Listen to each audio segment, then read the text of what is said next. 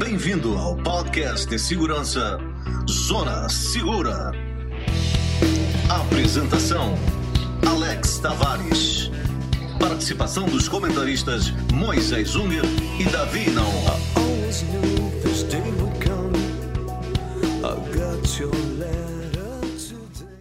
Olá, ouvintes, amigos, bem-vindos de volta a mais um podcast Zona Segura.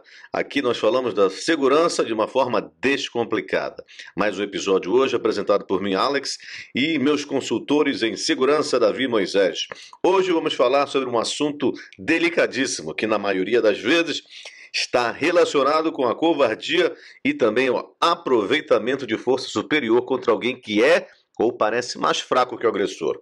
Um problema que, sem dúvida, não é de hoje, mas que precisa da nossa atenção para ser erradicado. No episódio de hoje, vamos falar sobre por que não se deve confiar em um estranho e se alguém oferecer para te ajudar na estrada. Será que devemos confiar nos nossos instintos? Olá, Davi. Olá, Moisés. Hoje vamos falar da insegurança, especialmente aquela que incomoda as mulheres. Aquela que é focada na fragilidade da vítima e que algumas vezes ela é atraída pela sua própria inocência. Então vamos lá, amigos.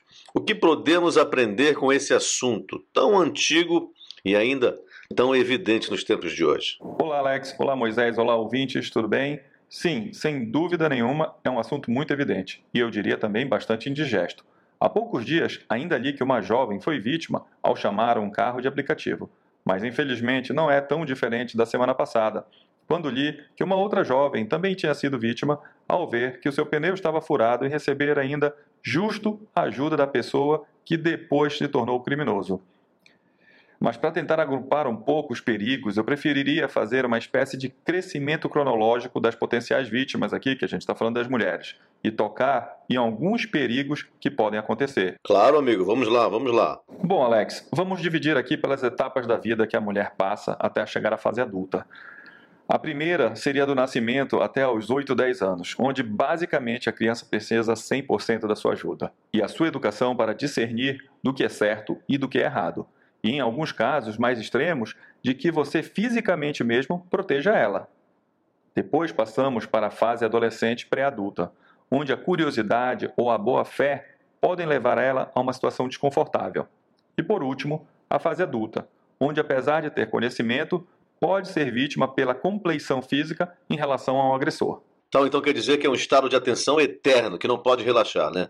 Será que não tem algo que possamos fazer para conviver com isso sem trazer tanta preocupação?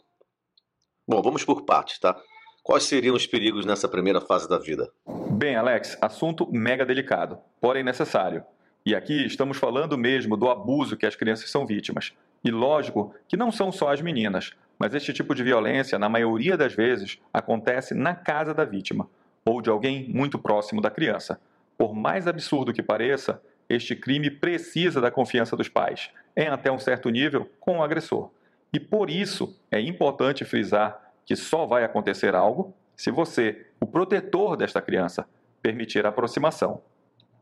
Não te esquece que geralmente estes abusadores são as últimas pessoas que os pais desconfiam, justamente por contar com a confiança deles em algum nível. Este, pelo menos, é o relato mais comum nestes eventos. Alex, e quanto ao estado de completo alerta que você me perguntou, a resposta é sim.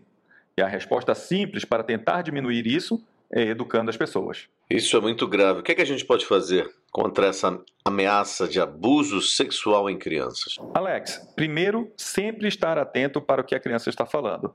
Nem sempre é uma comunicação direta, mas através de reações. Pois, após um evento, é comum ouvir dos pais a frase: Como eu não percebi este ou aquele sinal? E, em segundo lugar, educar a criança sempre a lhe dizer se algo diferente estiver acontecendo.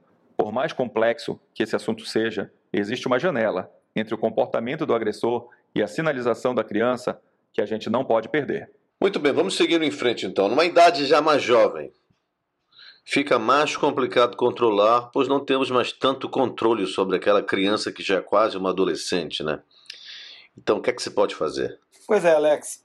O que vai em conta agora é o nível de confiança que você, como pai ou protetor, passou para sua filha. E que ações simples, porém eficazes, nos mostram a diferença entre estar atento ou estar paranoico. Já falamos isso no, no episódio anterior.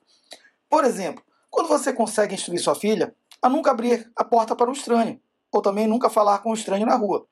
Existe alguma coisa mais simples que isso? É tão simples e tão eficaz? Outra coisa muito importante, os jovens de hoje são muito ligados em celulares. Que tal a gente fazer isso virar nosso aliado na segurança? A gente faz o nosso filho ou filha ter sempre um número de emergência pronto para ser discado.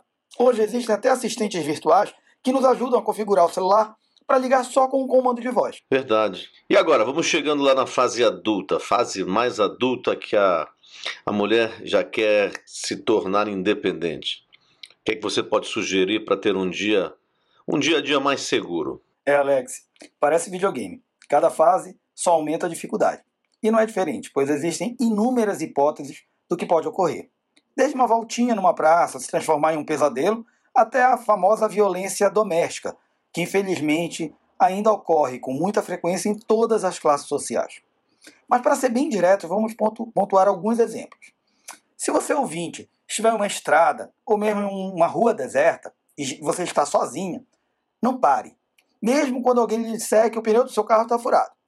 Se tiver condições de dirigir, vá até o posto de gasolina mais próximo. E durante esse caminho, ligue para aquele seu contato de emergência. Explique tudo o que está acontecendo. É, uma coisa muito importante. Se não houver condições de você dirigir até o posto de gasolina e você foi obrigado a parar ali mesmo, não tem jeito. Entre em contato urgente com aquele seu número de emergência. Tente passar todas as descrições possíveis. Onde você está, com bem detalhes, quem é que está se aproximando, como é que ele é, como é que ele está vestido. Se possível, bata fotos ou até mesmo vídeo. Até aquela ligação é, por vídeo direta vale. Tá?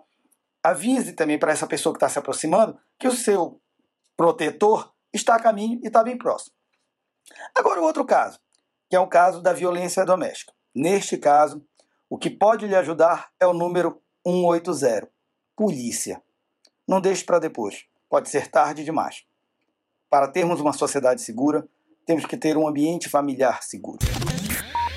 E por hoje é só, pessoal. Espero que todos tenham gostado. E para quem gostou e quer dividir nosso podcast com os amigos, ajude aí, divulgando e curtindo nas plataformas que você está ouvindo. Para você que ainda tem dúvidas, pode entrar em contato conosco através das nossas mídias sociais. Em 10 dias vamos estar de volta aqui e vou falar um pouco mais de como manter você, sua família e sua casa mais segura. E não esqueça, na descrição desse podcast estão os links que mencionamos aqui que vão te ajudar a te preparar, tá bom? Até a próxima, pessoal.